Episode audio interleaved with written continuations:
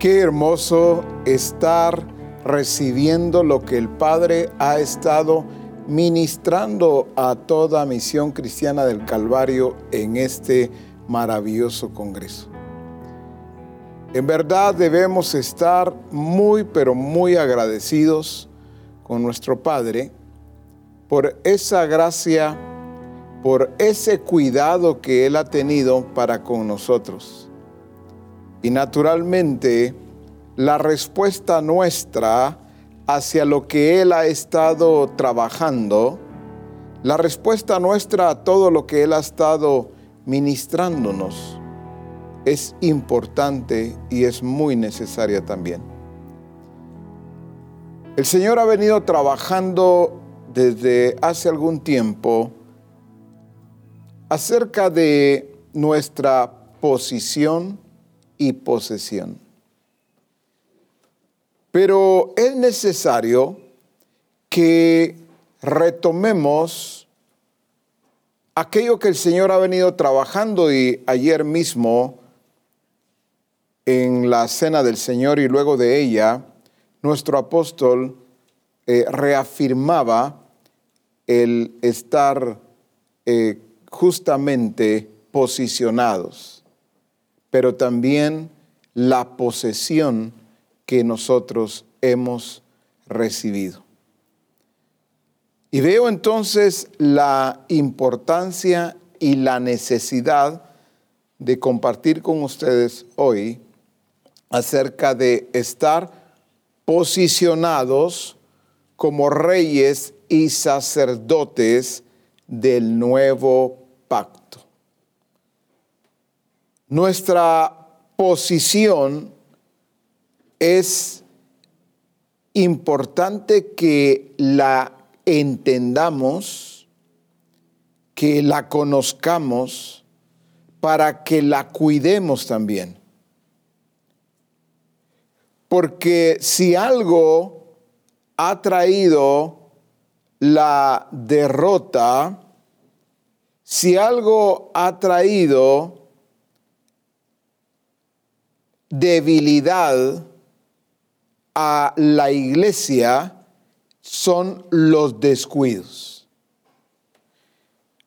En Primera de Corintios, capítulo 16, y verso 13.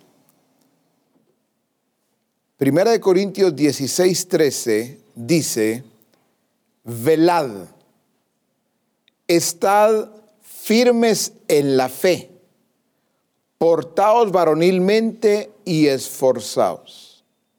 Vamos a trabajar la primera parte, la primera palabra que aparece allí es velad.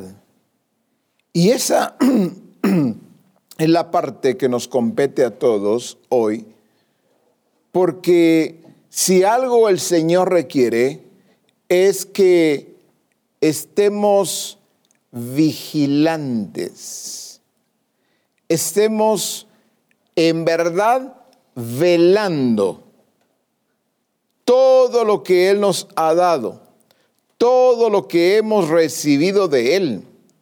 Es necesario que lo administremos bien. A veces creemos que lo hemos administrado o lo estamos administrando. Por ejemplo, yo me conecto a Reforma y puedo pensar que porque me conecté a Reforma y estuve eh, recibiendo la enseñanza automáticamente, pues lo estoy administrando bien. No, lo mismo el Congreso. Estoy recibiendo, pero lo que sigue tiene que ver con la administración, la responsabilidad de darle seguimiento, la responsabilidad de darle continuidad a aquello que he recibido entonces puede haber una línea casi indivisible en donde yo considero que por estar eh, en el Congreso, en todo el Congreso como ahora, pues yo soy un buen administrador. Otra vez, estar en el Congreso que es vital por supuesto, yo estoy recibiendo. Estamos siendo enseñados por nuestro Padre, por su Hijo Jesucristo a través de su Santo Espíritu. Pero esa parte naturalmente es correcta, estamos bien, pero lo que sigue es algo que debemos de ponerle atención porque ahí es donde tiene que ver con estar o ser vigilantes, velad. Dice en Marcos capítulo 13 y verso 37, Jesús hablando con sus discípulos y dice, y lo que a vosotros digo, a todos lo digo, velad. Lo que y lo que a vosotros digo, repito, a todos lo digo. ¿Por qué? Porque algunas veces pensamos o creemos, ah, eso se lo está diciendo, o eso se lo dijo a, a tal discípulo o a los discípulos. Eso le fue dicho no sé a quién más, pero no nos incluimos. Por eso me gusta como el Señor dice, y lo que a vosotros digo, a todos lo digo, velad. Pero encuentro que Jesús en varias ocasiones les habla a los discípulos de velar. ¿Por qué Jesús en varias ocasiones les habla a ellos de velar?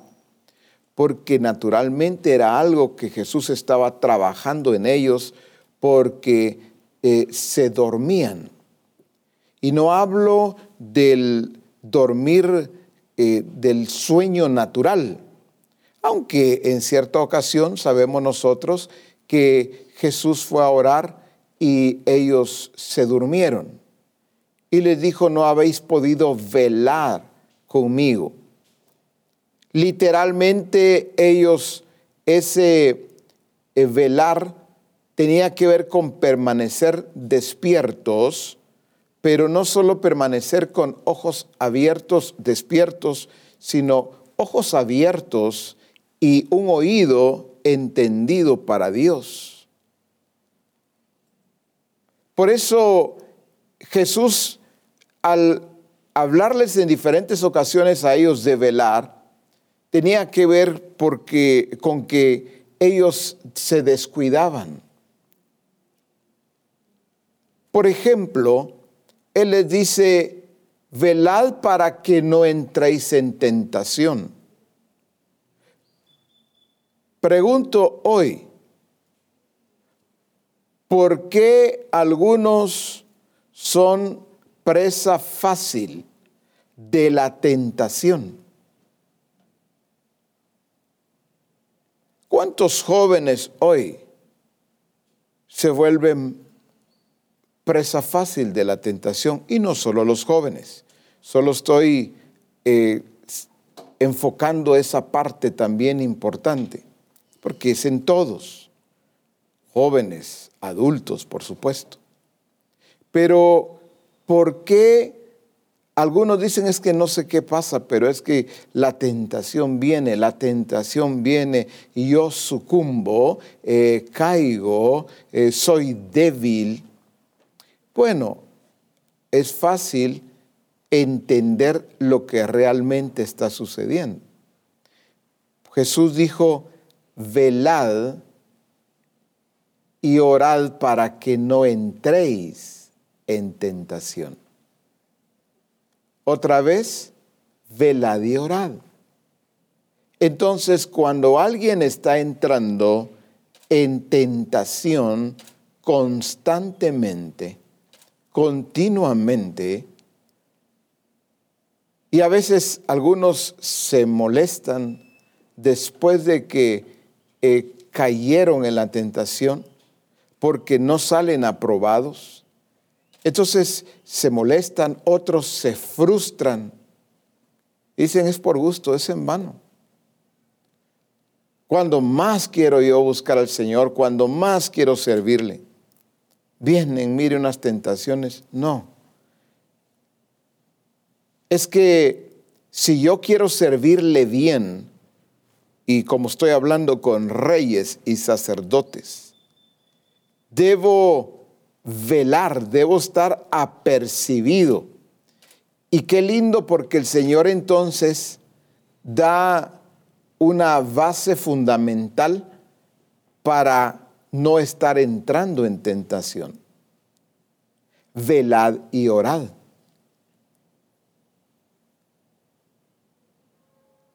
Aún la oración del Padre nuestro incluye esa petición.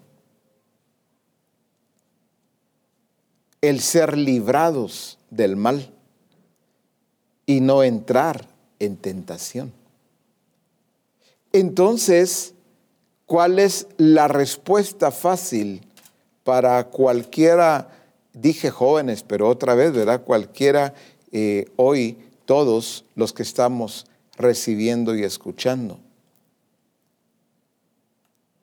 A veces le decimos ayune, hermano, y es correcto.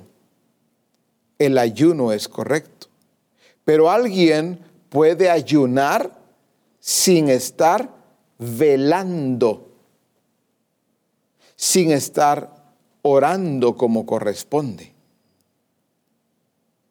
Entonces, si un día Jesús les dijo, velad y orad para que no entréis en tentación, ah, no, pues yo lo voy a hacer de otra forma. Yo solo voy a ayunar. Otra vez, no que el ayuno no, sea malo, es correcto, es necesario. Pero eso debe ser como resultado de que estoy velando, de que estoy atento. Entonces, ¿cómo me quiere el Padre? Me quiere apercibido reyes y sacerdotes del nuevo pacto con ojos abiertos, entendiendo bien lo que estoy compartiendo con ustedes. Alguien podría decir, entonces ya no, ya no tengo que dormir. No, ojos abiertos, atentos. Que aun cuando estoy durmiendo, mi espíritu está percibido. No es que ya no voy a dormir bien. Ahora, esto es entonces lo que se ha vuelto contra la iglesia por mucho tiempo. Porque lo que ha hecho Satanás, el diablo mismo, es sacar ventaja. Y lo voy a decir así, en la mayoría de los casos, no estoy diciendo en todos, en la mayoría de los casos, sí saca ventaja, va adelante. Por eso el apóstol Pablo dice, para que Satanás no gane ventaja alguna sobre vosotros. Una de las ventajas que le saca Satanás a la iglesia es a través de los descuidos por no estar siendo vigilantes. Ni se percatan, ni cuenta se dan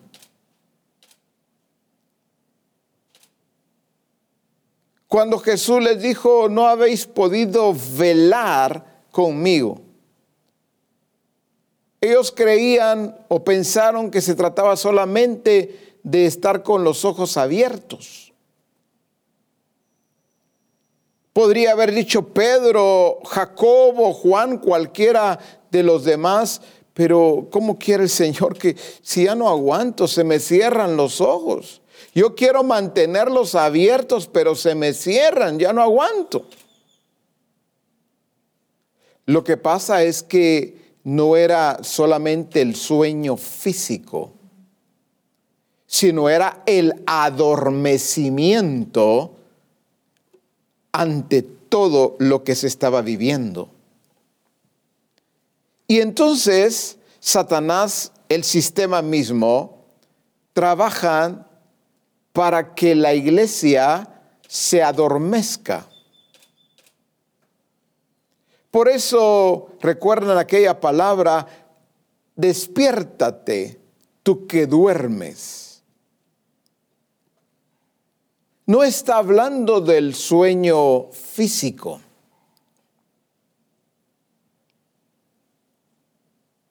El Señor no va a hablarle a alguien a las 2, 3 de la mañana en el sentido de que, a ver, ¿y por qué estás durmiendo a esta hora?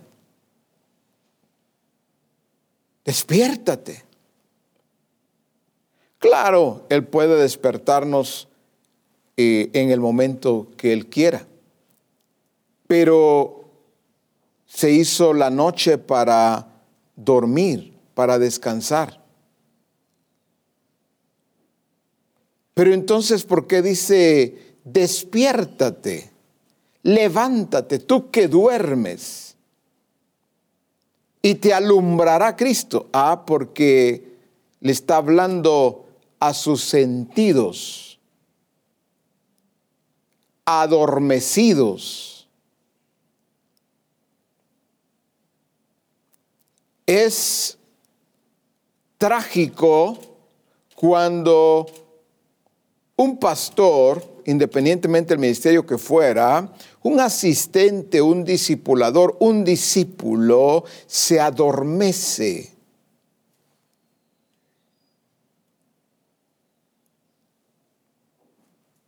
No ve con claridad, no percibe. Están pasando las cosas ante sus ojos pero está anonadado. No, aquí todo está bien. Y puede estar bien mal. Pero no, aquí todo está bien. Gracias a Dios, aquí estamos siguiendo adelante. Aquí estamos sirviendo al Señor. Pero se ha metido el enemigo, se ha filtrado de una o de varias maneras y qué tragedia cuando nadie percibe, nadie se percata de lo que realmente está sucediendo. Sea en, en, la congregación, en el grupo de comunión familiar, sea en la familia, en la casa, donde en el ámbito que estemos hablando. Adormecimiento. Por eso el Señor una y otra vez, velad, sean vigilantes. Me gusta cómo prepara la madre, en el caso de Salomón, conocido como el rey Lemuel, cómo le enseña a ser vigilante, cómo lo prepara. Dice allá en Proverbios capítulo 31, en la versión Nueva Biblia Viva, dice, no gastes tu vitalidad con mujeres, ni tu fuerza en las que causan la ruina de los reyes. Detengámonos un momento allí. Dice, no gastes tu vitalidad con mujeres. Pero le dice también, ni tu fuerza en las que causan la ruina es la destrucción de los reyes. ¿Cuál es la voluntad del Padre? Que los reyes y sacerdotes permanezcamos de pie, con vida victoriosos, venciendo. Pero ella le aclara, ni tu fuerza en las que causan la ruina de los reyes. Es una estrategia y no es una estrategia nueva. Es una estrategia que siempre ha utilizado Satanás.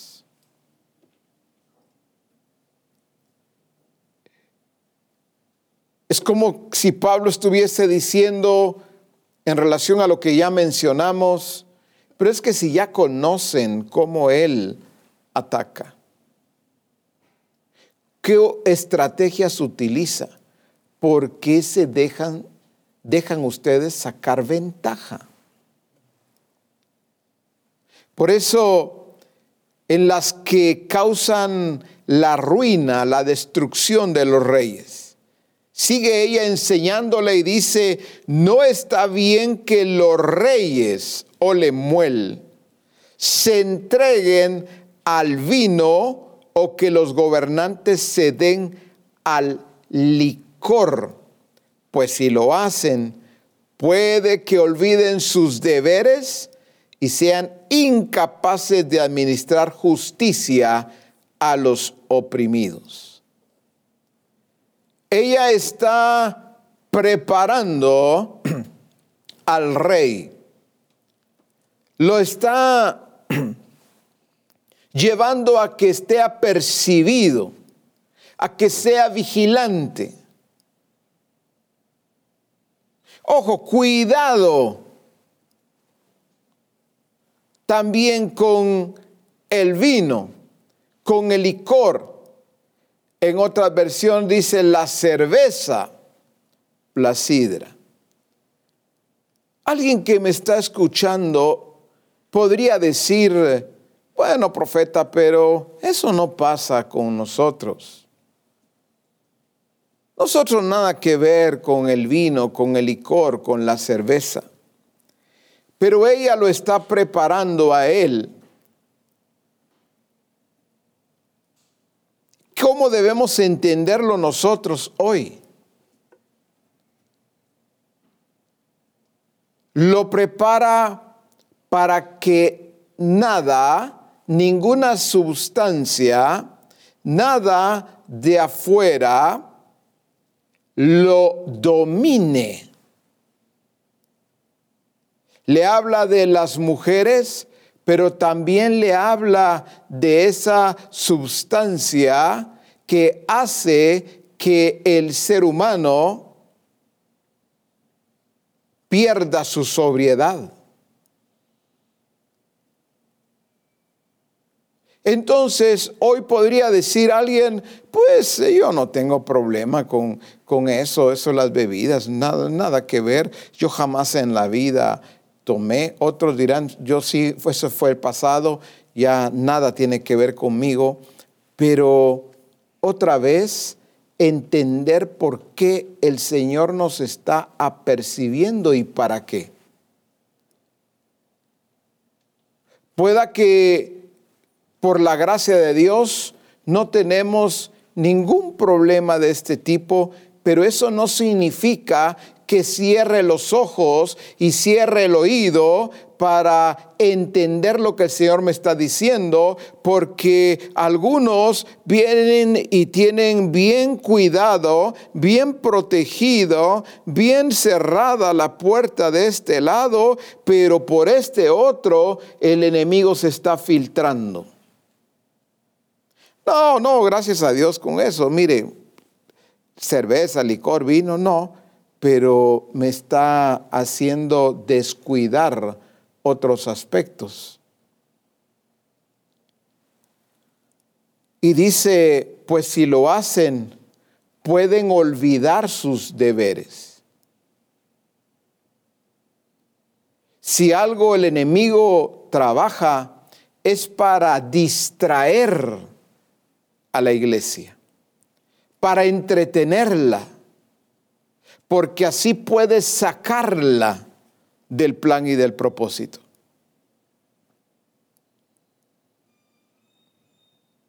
Logró distraer a Eva. No sé cuánto tiempo empleó maquinando, porque eso es lo que hace nuestro adversario. Maquina, maquina. ¿Cómo va a ser algo? No sé cuánto tiempo maquinó cómo iba a distraer a Eva. Una Eva que seguramente parecía muy apercibida, muy atenta.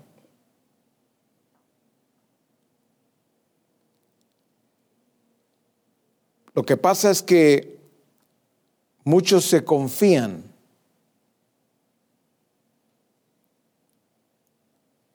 por la razón que sea. Ah, no, pues yo pues soy apóstol, no, yo soy profeta, yo soy pastor, eh, soy discipulador, asistente, no, no, yo estoy para enseñarles a, los demás pues que no, no caigan en, en esas trampas, no. Cuidado, porque el confiarnos es otra de las maquinaciones, de los trabajos del enemigo, cómo hacer que alguien se confíe. Porque si se confía, va a dejar de, va a dejar de estar alerta. Ya no se va a percibir. Entonces le es mucho más fácil. Dice, pues si lo hacen puede que olviden sus deberes. Hay quienes se vuelven olvidadizos y no estamos hablando de la edad. Se han puesto varios ejemplos, nuestro apóstol ha usado varios ejemplos para enseñar acerca de eso, pero hay quienes se vuelven olvidadizos, olvidan sus deberes sus responsabilidades en el reino de Dios. Ah, no, lo que tiene que hacer en el trabajo, lo que tiene que hacer en el negocio. Eso no lo olvida. Lo tiene bien agendado. Todos sus compromisos. Pero en cuanto al reino de Dios, olvidadizo, olvidadiza. Ay, de veras que no he orado, ¿verdad?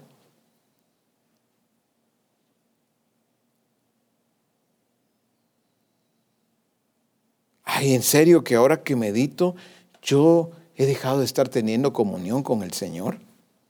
ni me había percatado.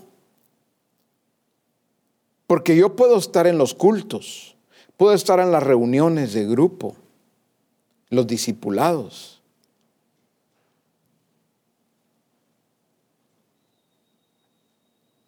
Hoy mismo estoy en el Congreso, puedo conectarme a reforma, pero eso no es igual a que tengo comunión con el Señor.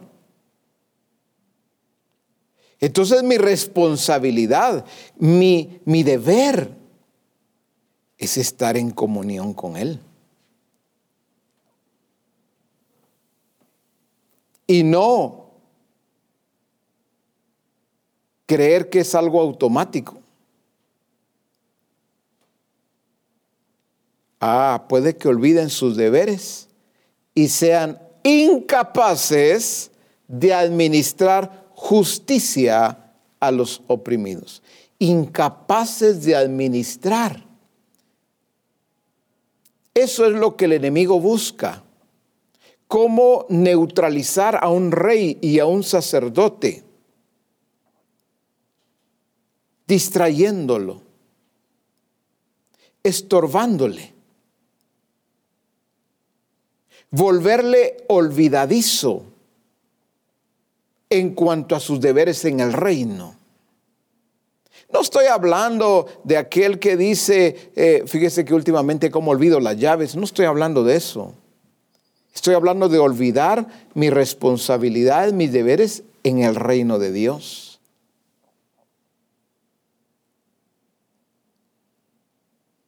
Ah, llevarlo a ser incapaz de administrar.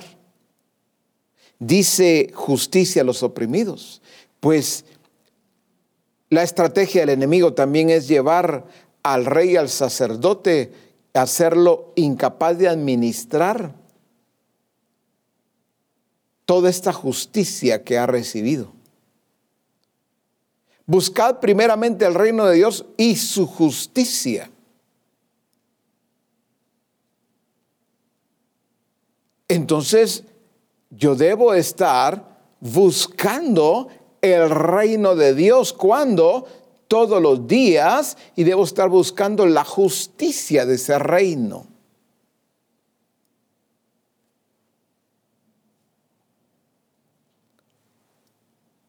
Por eso es que algunos terminan haciendo su propia justicia cada día en la casa, allí donde compran o donde venden, en el negocio, en la calle, en el taller, en la oficina, donde fuese, terminan haciendo su propia justicia. ¿Por qué se vuelven olvidadizos?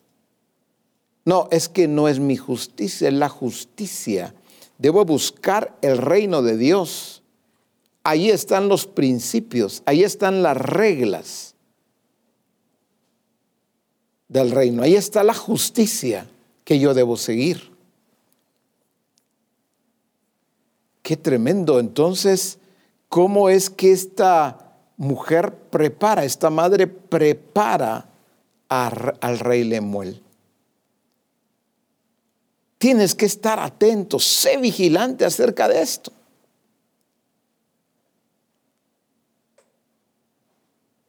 Parece muy poquito lo que le dijo. Es esencial. Esto te va a mantener de pie, esto te va a mantener sobrio, esto te va a mantener con los ojos abiertos, apercibido. Esto te va a permitir gobernar con equidad. Esto te va a permitir mantenerte siempre no solo vigoroso, sino sobrio, atento.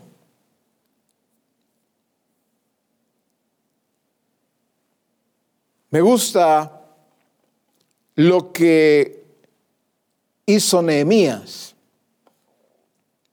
Nehemías, si algo le enseñó a los sacerdotes y al resto, es a no dejar espacios abiertos por causa del enemigo.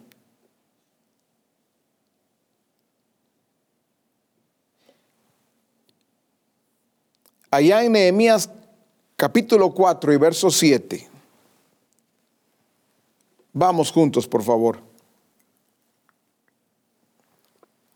Pero aconteció que oyendo Zambalat, Tobías y los árabes, los amonitas y los de Asdod, que los muros de Jerusalén eran reparados, porque ya los portillos comenzaban a ser cerrados, se encolerizaron mucho.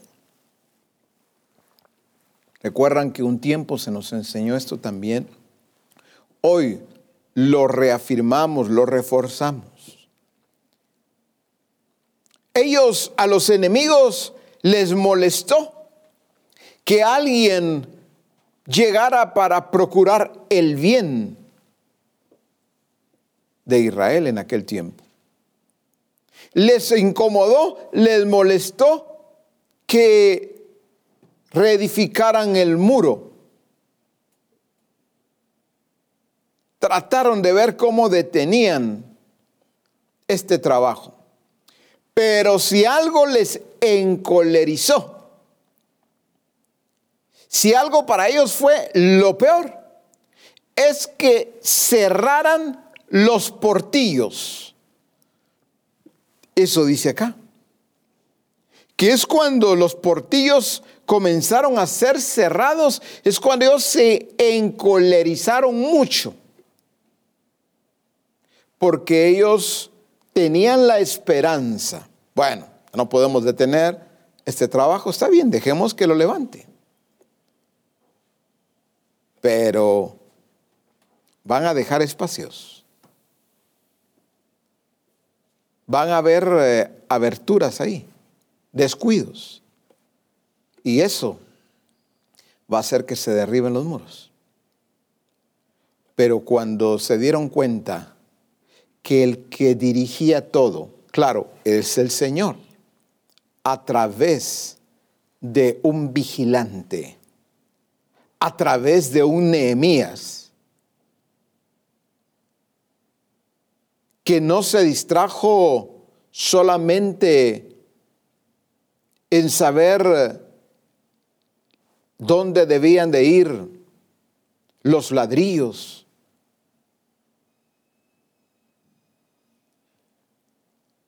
dónde debía de ir la puerta, las diferentes puertas que llevaría al muro.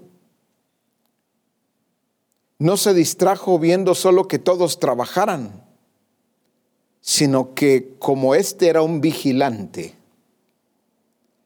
él dijo, no, no, no, no me dejan ningún espacio. Los portillos deben estar cerrados, bien cerrados. Esto fue lo que colmó a los enemigos. Y ojo, y oído con esta parte que tiene que ver con el tabernáculo caído. Miren conmigo, por favor, hablando de portillos cerrados en el caso de los muros o el muro que edificó Nehemías. Pero cuando veo a Amós, capítulo 9 y verso 11, Amós 9:11, Miren cómo dice el Señor, dice, en aquel día yo levantaré el tabernáculo caído de David. Miren la condición del tabernáculo, tabernáculo caído. Sigamos.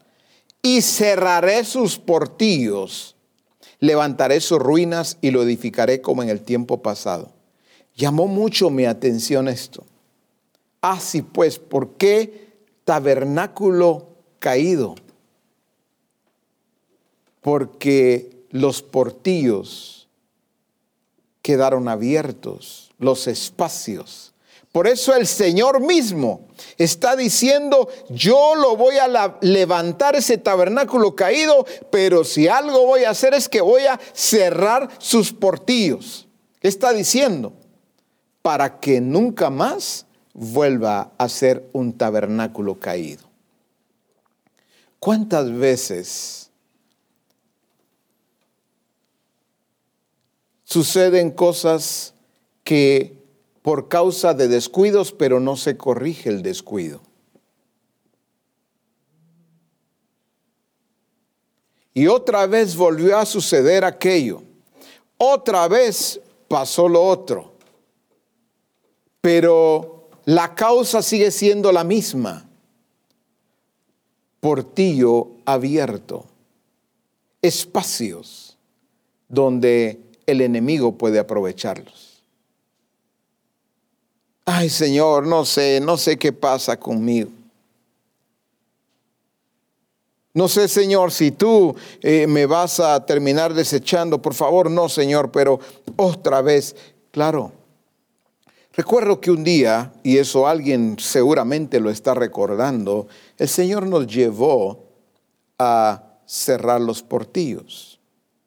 Pero eso no significa que no sea vigilante y revise si están cerrados como corresponde.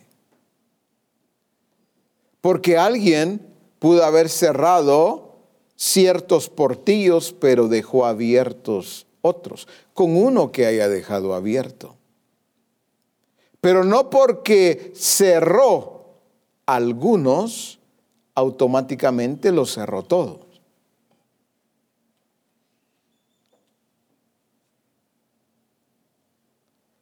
Es como alguien que hace algo bueno y cree que por eso que hizo bueno ya está todo bien. No. Yo puedo cuidar mi salud, pero descuido mis finanzas. Yo puedo cuidar mis, mis finanzas, pero descuido mis relaciones.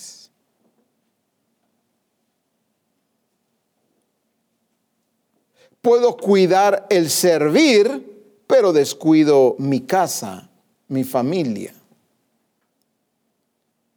El Señor no quiere una iglesia que esté poniendo su atención solo en algunas cosas y descuidando otras.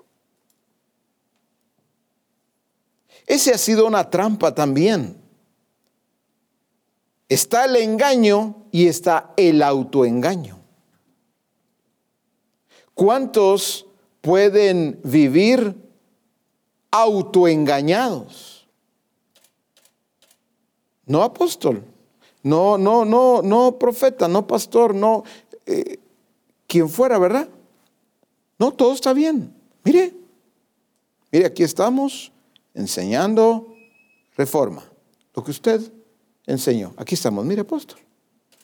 Mire, aquí todo está bien. Pero el gran descuido está por aquí. O está por acá. Entonces el Señor, a ver, reyes y sacerdotes del nuevo pacto, no asumiendo que todo está bien, porque esta parte la estoy cubriendo, esta también y esta.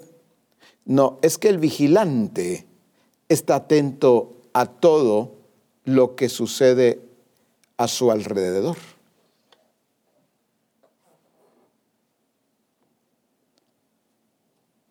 El vigilante no está poniendo atención solo a lo que está frente, sino aún atrás. ¿Recuerdan aquellos que fueron atacados por la retaguardia? No solo se quedaban o se quedaron atrás rezagados, sino que no eran vigilantes no estaban atentos. Me gusta mucho al ver esta parte entonces, el tabernáculo caído tuvo que ver con descuidos, tuvo que ver con portillos que no se cerraron, entonces el Señor dice, yo lo voy a levantar, ese tabernáculo caído, pero voy a cerrar sus portillos y voy a levantar sus ruinas. Alguien hoy, eso me lleva a pensar que puede estar atravesando, pasando por un tiempo, en algunos casos no un tiempo corto, sino prolongado, en donde no se levanta, donde no le salen las cosas bien, no prospera y, y todavía viene en algunos casos y quiere preguntar, consultar, pero ¿qué es lo que pasa? Y a todas luces ahí están los descuidos, pero no, no quiere poner atención a los descuidos. Lo que quiere es que el Señor le dé una palabra donde le diga, hijo mío, hija mía, yo te voy a levantar y te voy a bendecir. Yo te voy a prosperar. Solo quisiera que el Señor me dé una palabra y me dé la clave, la señal. Si yo, déjenme usar por favor cualquier ejemplo, si yo con zanahorias, con pepinos voy a salir adelante, con aguacates. Solo por poner un ejemplo, pues. Es que si el Señor a mí me mostrara que es con ropa, que es con zapatos, que es con cierta mercadería, yo le entraría a eso. Solo eso estoy esperando. Cuando el Señor dice, pero es que cuánto tiempo llevas en esa condición. Sí, Señor, pero eh, no sé qué es lo que pasa. Algunos podrían decir, yo me he esforzado. Tú sabes que yo, Señor, eh, si yo tengo que entrar a este trabajo, yo entro, si a este negocio, yo también, pero no sé qué es lo que está pasando. Y el Señor dice, pero ¿por qué hablas así? ¿Cómo que no sabes qué está pasando? Hay portillos abiertos. Y eso es lo que hace que todo se te derrumbe. Y quieres una palabra, una palabra profética. Buscas que yo te diga algo que estimule tu corazón. Cuando a todas luces hay portillos abiertos y tu responsabilidad es entonces estar vigilante, revisar qué es aquel espacio, aquellos espacios que está aprovechando el enemigo a través de lo que fuera, a través del sistema, a través de la carne misma, ¿qué está aprovechando el enemigo? No es un asunto que venga una palabra profética. Eso es, suele ser muy, muy cómodo.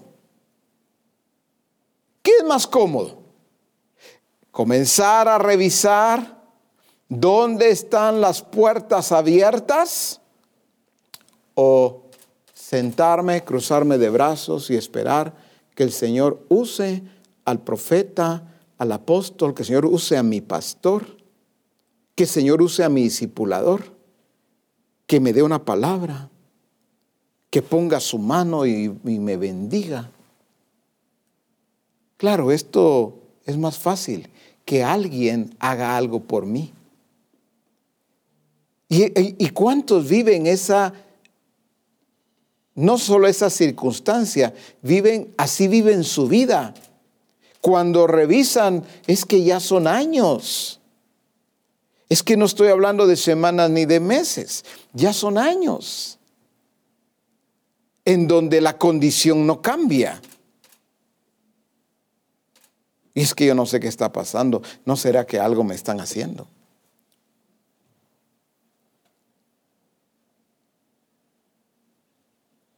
No, es que se nos dijo ayer. La responsabilidad del hijo menor. Claro, él se arrepintió, él volvió, pero en la restauración no es algo automático. Me toca, me corresponde a mí hacer mi parte. Pero algunos creen que están haciendo su parte porque mire, yo compré esta mercadería y la estoy vendiendo, pero no se vende.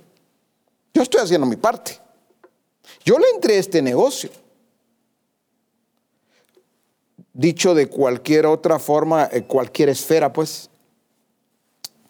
Pero, mire, yo estoy buscando al Señor. ¿A qué le llama buscar al Señor? Está asistiendo al templo está yendo al grupo. Y eso lo ve como yo estoy buscando al Señor. Entonces hay un autoengaño. Y el autoengaño lo que persigue, el engaño o autoengaño es cegar el entendimiento. Por eso no sé si usted ha visto que hay gente, claro, cristianos, que se empecinan en algo y le diga a usted como le diga las cosas, no lo aceptan, no lo reciben. Puede estar mal, no algo, todo lo que está haciendo. Sin embargo, él o ella se ve a sí mismo o a sí misma bien, todo está bien. Es que no entiendo, no sé qué está pasando.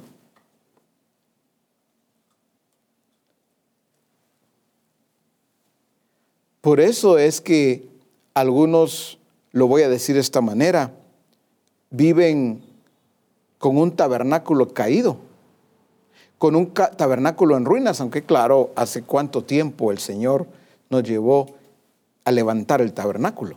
Pero estoy poniendo el ejemplo de aquel varón o mujer que en sus descuidos el tabernáculo se le vino abajo.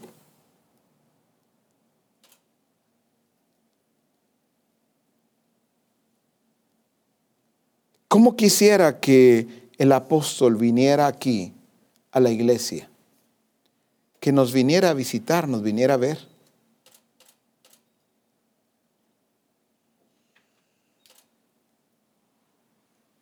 En algunos casos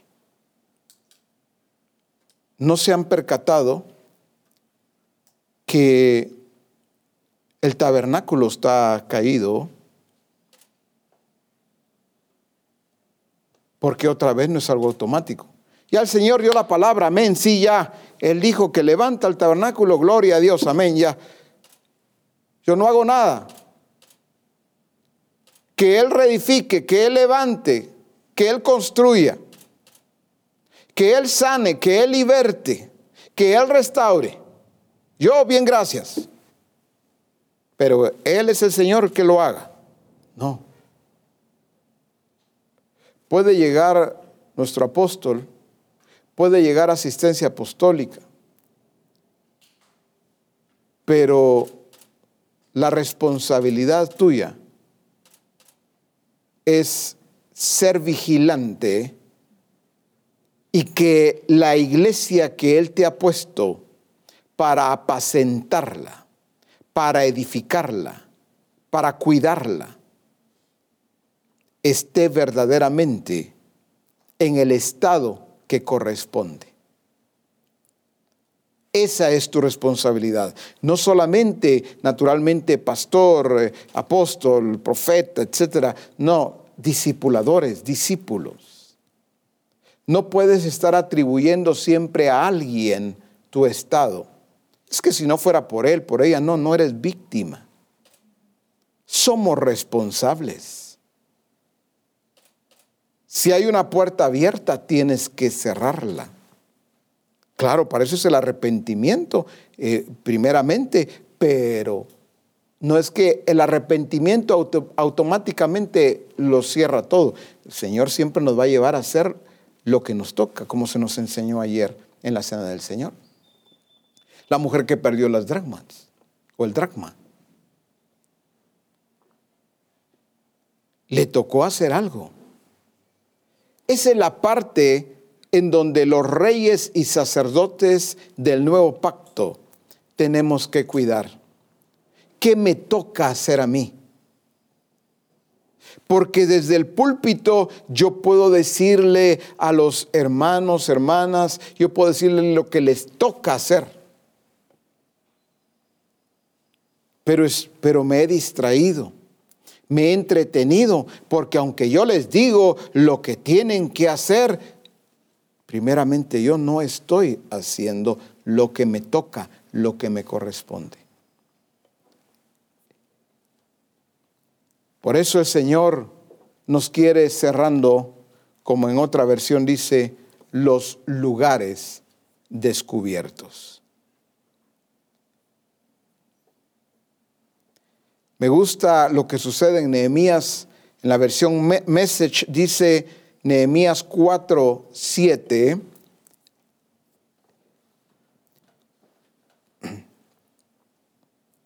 Cuando Zambalat, Tobías, los árabes, los amonitas y los asdoditas oyeron que las reparaciones de los muros de Jerusalén iban tan bien que se estaban arreglando las grietas del muro, se enfurecieron absolutamente juntaron sus cabezas y decidieron luchar contra Jerusalén y crear tantos problemas como pudieran. Pero detengámonos, miren lo que hace un vigilante. Dice, contrarrestamos con oración a nuestro Dios, oiga, y pusimos guardia contra ellos las 24 horas. Qué vigilante tan tremendo este. No dijo, solamente oremos ustedes, el Señor está con nosotros, solo oremos y el Señor se encarga de todo. No, entendió que sí debían de orar. Dice, contrarrestamos con oración a nuestro Dios.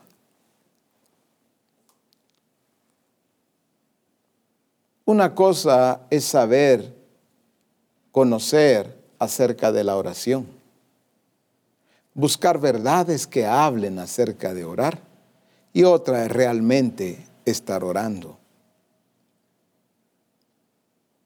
Dice, contrarrestamos con oración a nuestro Dios, pero entiende que no es solo eso, dice, y pusimos guardia contra ellos.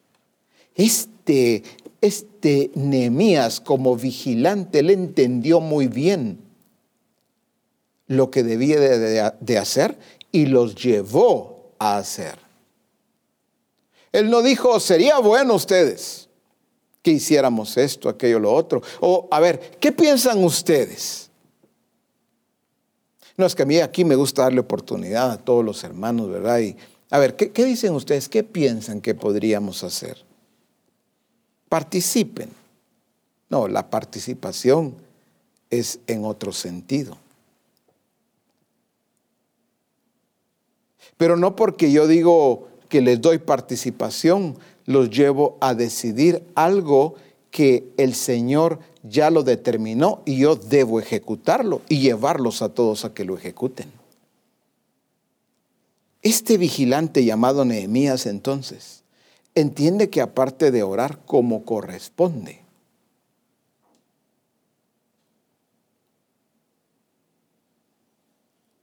no era solo orar por orar. Ah, oren ustedes, hay que orar. Estamos orando, pero hay que revisar las bases. ¿Está orando? Sí, hay que ver si está orando bien. Puede ser una oración toda desordenada, sin dirección. Puede ser una oración almática, de queja, de lamento. Puede ser una oración que solo busca eh, los propios intereses, los fines de alguien. No, es orar correctamente. Pero también entendió, hay que poner guardias. Pero qué lindo, ¿verdad? Guardias contra ellos las 24 horas. Ah, no. Aquí no vamos a permitir que sus estrategias prevalezcan contra nosotros. Lo que maquinen, lo que quieran hacer, no importa. Aquí, las 24 horas, el enemigo se va a encontrar con vigilantes que no van a permitir que se les arrebate lo que les fue entregado, que se les derribe lo que construyeron. Esto es tan importante entenderlo. Dice en Primera de Pedro 5.8. Primera de Pedro 5.8. Dice, sed sobrios y velad, porque vuestro adversario, el diablo, como león rugiente, anda alrededor buscando a quien devorar. Dice, sed sobrios y velad. Me gusta porque algo que debe acompañar al vigilante es la sobriedad. Si algo hace que el vigilante se descuide es cuando permite que sus emociones se descontrolen. Sed sobrios. ¿Cuántos conocemos este pasaje y lo sabemos de memoria? ¿Cuánto evangélico lo repite? Hay gente en las calles que habla de esta manera. Ah, no, usted, el diablo no se duerme usted. Lo dicen de diferentes formas. Pero seguramente no entienden lo que están diciendo. La iglesia hoy necesita sobriedad. Reyes y sacerdotes del nuevo pacto, una de las demandas para nosotros es, ser sobrios.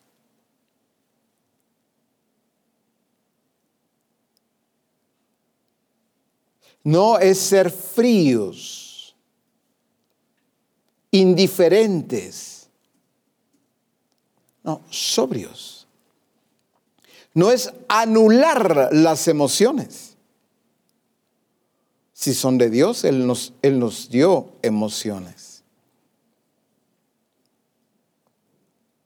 A veces hay quienes atacan mucho las emociones. No, las emociones bajo gobierno, eso es el orden de Dios. No es que, no, ya, ya, no puedo eh, pues usar mis emociones. Jesús, dice la escritura que Jesús lloró, pero no que se mantenía llorando todo el tiempo. ¿Qué más? dice que se regocijó, se regocijaba Jesús. Todo esto iban incluidas sus emociones, pero nunca vemos a un Jesús descontrolado. Reyes y sacerdotes, no olvidemos que las emociones descontroladas nublan el juicio.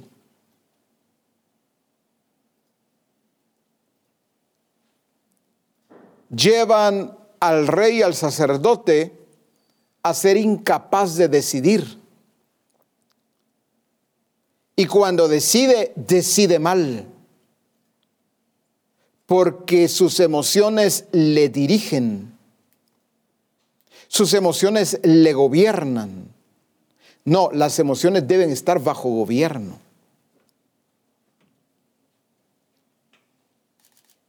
Por eso no vemos a, un Jesús descontrolado independientemente cuál fuese la circunstancia.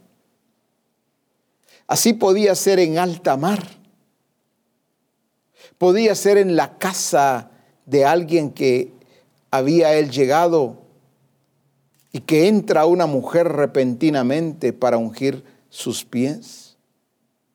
O podría ser en una fiesta, en una boda, donde le están diciendo que el vino se acabó.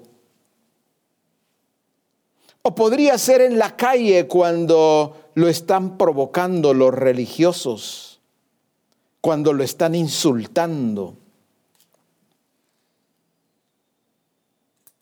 O podría ser cuando las emociones de uno de los cercanos a él son manipuladas. En nada, Jesús en nada perdió el control. En nada se descontroló. Un rey y un sacerdote que nos enseña nos modela lo que significa estar sobrio todo el tiempo y velando. No hubo nada que a Jesús lo tomara por sorpresa. ¿Por qué? Porque él no solamente sí estaba sobrio, sino velando todo tiempo. ¿Cuántas veces alguien ha dicho, mire pues, pero si yo estaba tan tranquilo?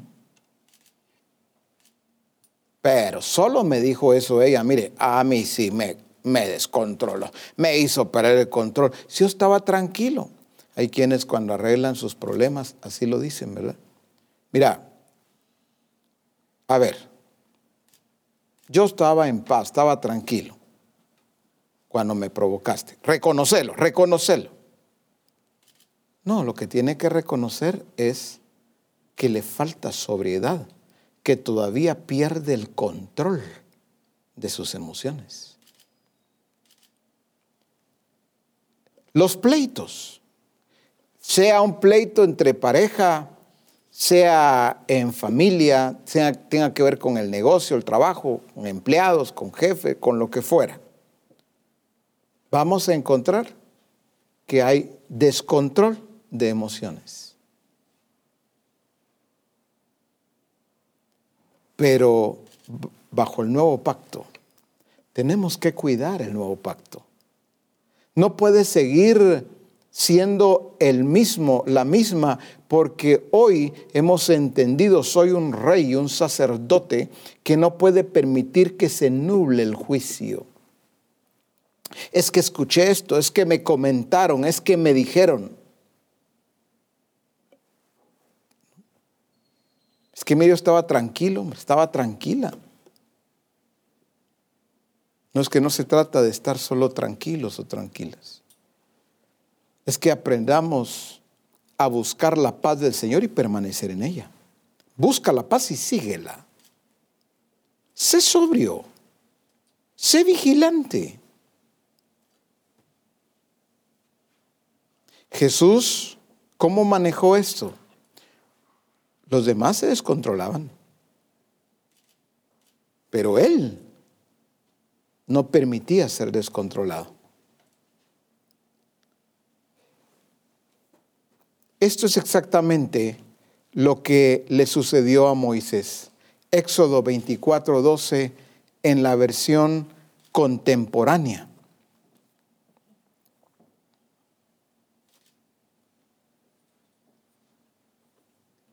Veamos por favor estas dos partes.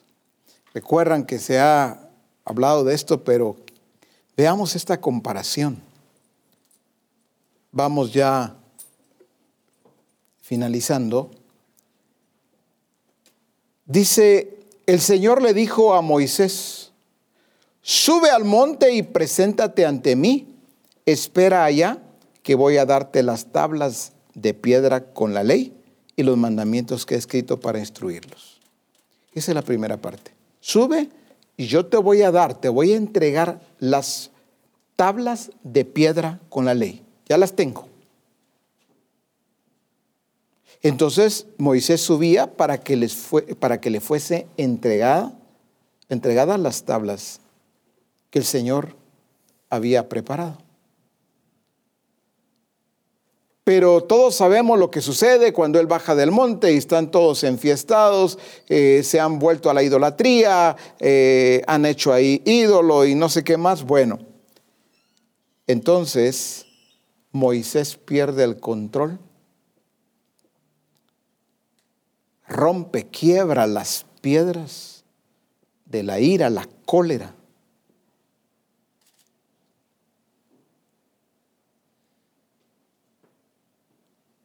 lo que traía en sus manos, que era de Dios, Dios se lo entregó.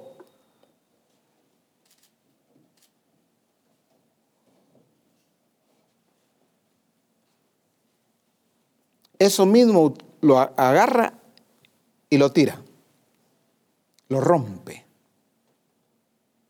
Ah, en Éxodo 34.1 vemos entonces la contraparte el Señor le dijo a Moisés, pule dos tablas de piedra como las primeras, y yo escribiré sobre estas tablas las palabras que estaban en las primeras tablas, las que hiciste pedazos.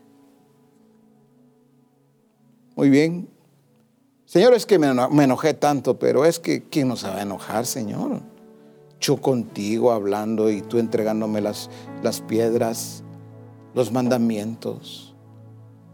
Y Señor, es que esto, no, yo no pude soportarlo.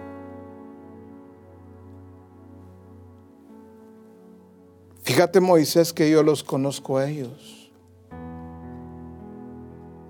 Sé que es un pueblo de dura cerviz, pero no justifico tu arrebato. No avalo tu descontrol. Señor, pero es que el becerro que ellos se construyeron, Señor, pero vieras cómo lo estaban adorando. Moisés, pero si yo los vi antes que tú. Es más, ya sabía lo que iban a hacer. Pero no te hablé de todo descontrolado en el monte. No tiré por allá las piedras, no las aventé bueno, agárralas, Moisés, porque ahorita estoy molesto. No, yo te las entregué. Ahora lábralas tú. Prepáralas tú ahora. Esa es tu responsabilidad.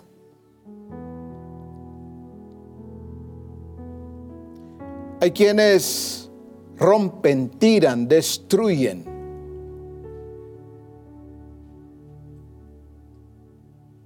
Después se ponen a llorar. Después dicen, perdóname. Rompí, tiré, quebré. Pero eso no hay justificación que avale un descontrol. Yo veo que todas las iglesias, la mayoría, si no todas, tuvieron descuidos y descuidos que las dejaron en una posición muy mal, en una posición muy peligrosa.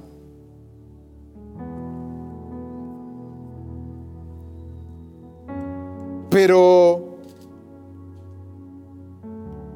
se descuidaron.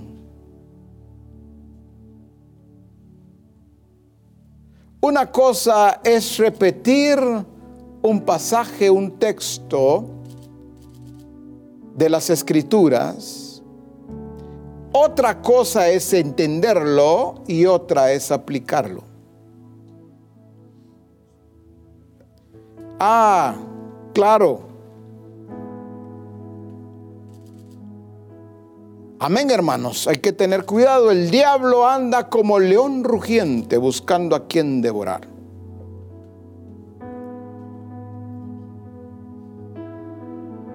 Pero nosotros somos de los, que no nos dejamos. Nosotros peleamos, batallamos.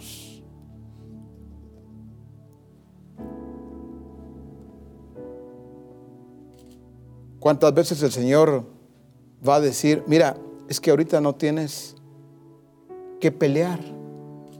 ¿Sabes cuál es tu mejor arma? Ser sobrio, ser sobria y velar.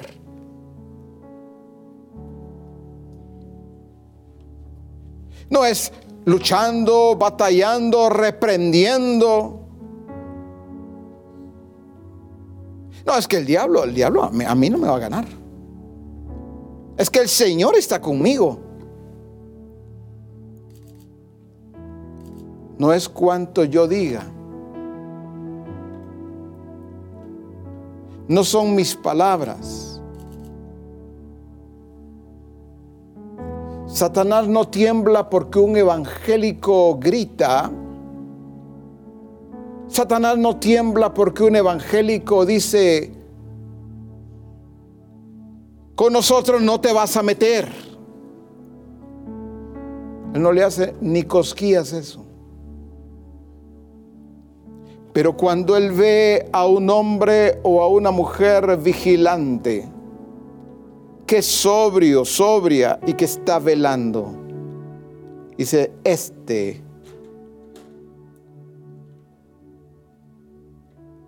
es de los que me resiste. Este o ella es de los que aplican muy bien los principios del reino. No hay forma de entrar. No hay forma de derribar de destruir, de arruinar a ese rey, a ese sacerdote.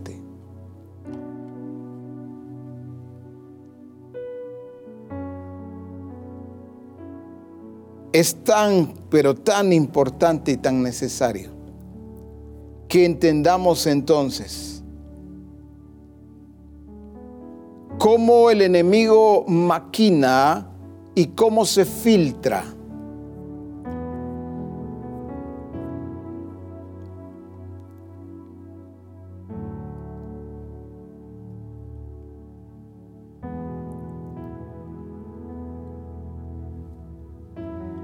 Y vamos a dejarlo hasta allí, aguardando un tiempo para seguir trabajando, porque si algo hay que entender bien, es cómo permanezco velando delante de Dios.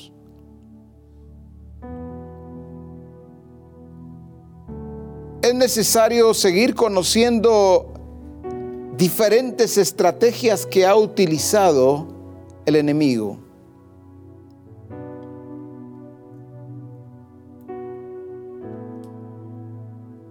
para que nos encontremos reteniendo lo que recibimos, guardando, cuidando el nuevo pacto.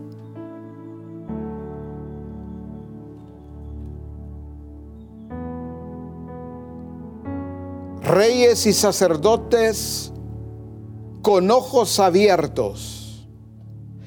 Reyes y sacerdotes con un oído abierto o con el oído abierto al Espíritu para escuchar con claridad lo que el Espíritu le está hablando a la iglesia. No que de tiempo en tiempo se me deba estar recordando y repitiendo porque ya se me olvidó. Permanezco con ojos abiertos. Permanezco con el oído abierto, atento a lo que el Espíritu está diciendo. En todo tiempo.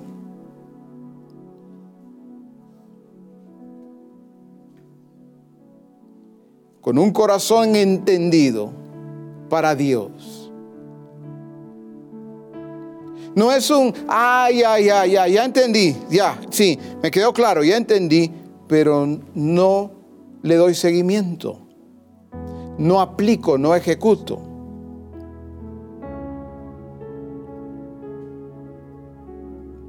No es tener la memoria para recordar qué fue lo que se enseñó en tal o cual congreso. Si yo recuerdo, sí, eh, el lema este en tal congreso, tal fecha fue, sí, pero ¿qué hay de eso hoy evidente en mi vida?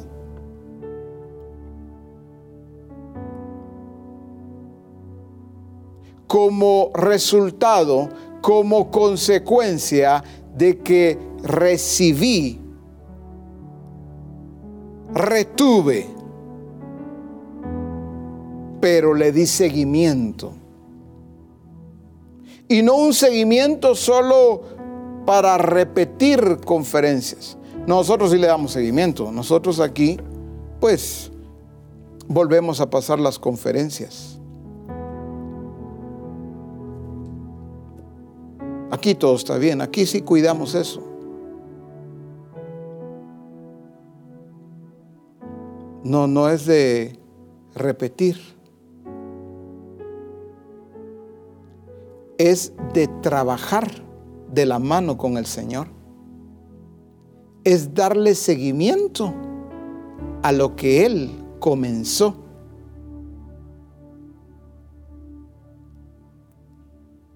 La clave de lo que Nehemías hizo era un muro terminado lo que hablaría de ese trabajo es el muro. Sin palabras. Ahí está el muro. ¿Cuántos dicen, ahí estamos, ahí, ahí seguimos, ahí estamos eh, edificando, siguiendo adelante? Nunca se ve el muro. Pero ahí estamos edificando. No. Queremos ver el muro. El muro va a hablar más que mil palabras. Va a hablar más que cualquier excusa o justificación. El muro terminado. estamos edificando, estamos siendo edificados. Eso es muy fácil decirlo. La evidencia es el muro levantado, sin espacios abiertos, sin grietas, sin algunos acabados que todavía no los terminamos. No. Que se vea el muro terminado. Y aún el muro terminado no quiere decir, ya estuvo. Si fui vigilante mientras se construía, se edificaba el muro, ¿cuánto más cuando el muro está terminado?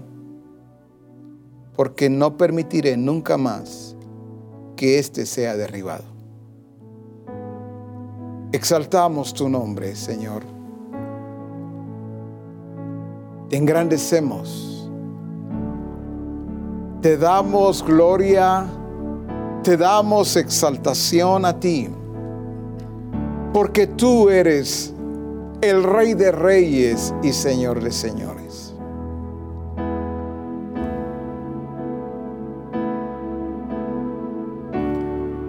Si me quedo en silencio un momento,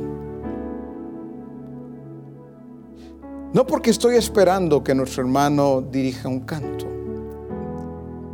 sino porque esta exaltación debemos también de cuidarla.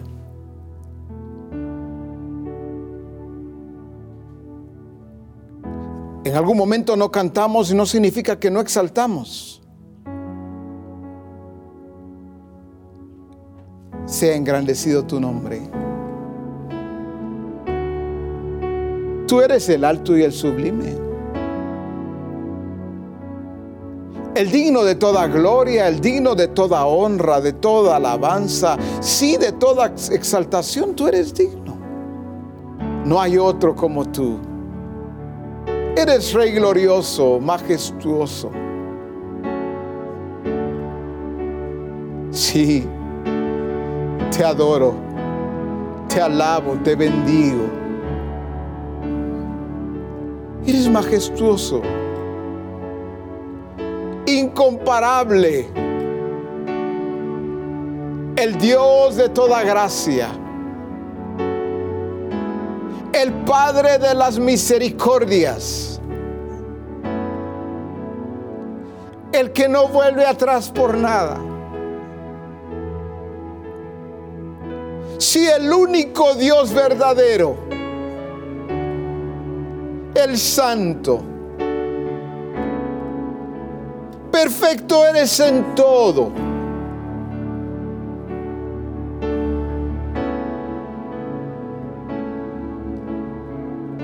Mi alma te bendice, te alaba y se regocija en ti. Mi espíritu se goza, se deleita al exaltar y bendecir tu nombre. Mi cuerpo, un sacrificio vivo delante de ti. Una ofrenda viva. Digno de ser exaltado, digno de ser glorificado.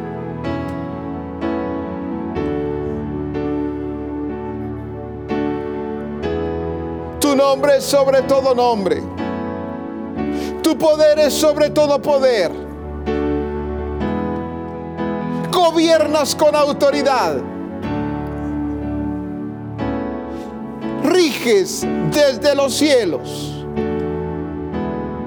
No hay nada que esté fuera de tu regir. Si vamos allá a los aires, ahí está rigiendo No hay potestad de los aires que no esté sujeta a ti. Si vamos a las aguas, ahí estás rigiendo, ahí estás gobernando. Y aún en las profundidades, debajo de las aguas, sigues gobernando.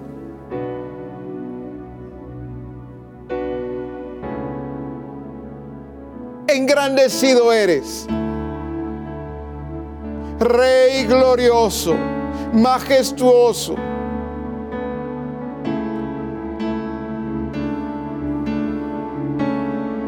El dador de la vida.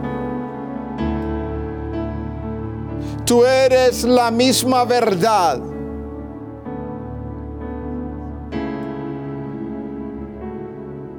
Todo se sustenta en ti.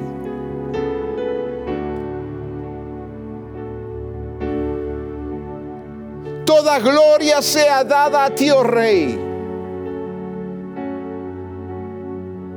Toda alabanza y toda adoración. No solamente a través de canto, sino toda la alabanza y toda la adoración sea para ti. Por los siglos de los siglos.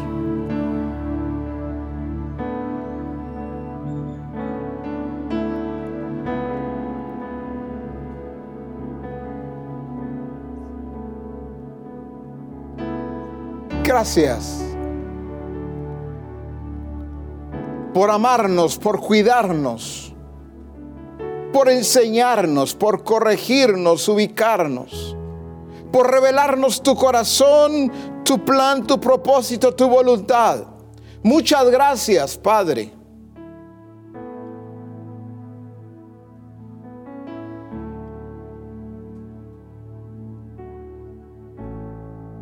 disfrutamos de tu presencia, de tu gloria, de tu autoridad. Te disfrutamos a ti.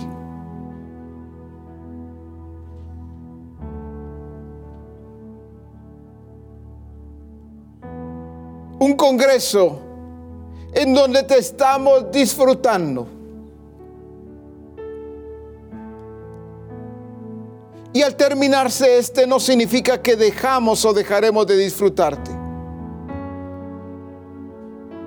Seguimos y cada vez más y más te disfrutamos como nuestro rey, nuestro sumo sacerdote,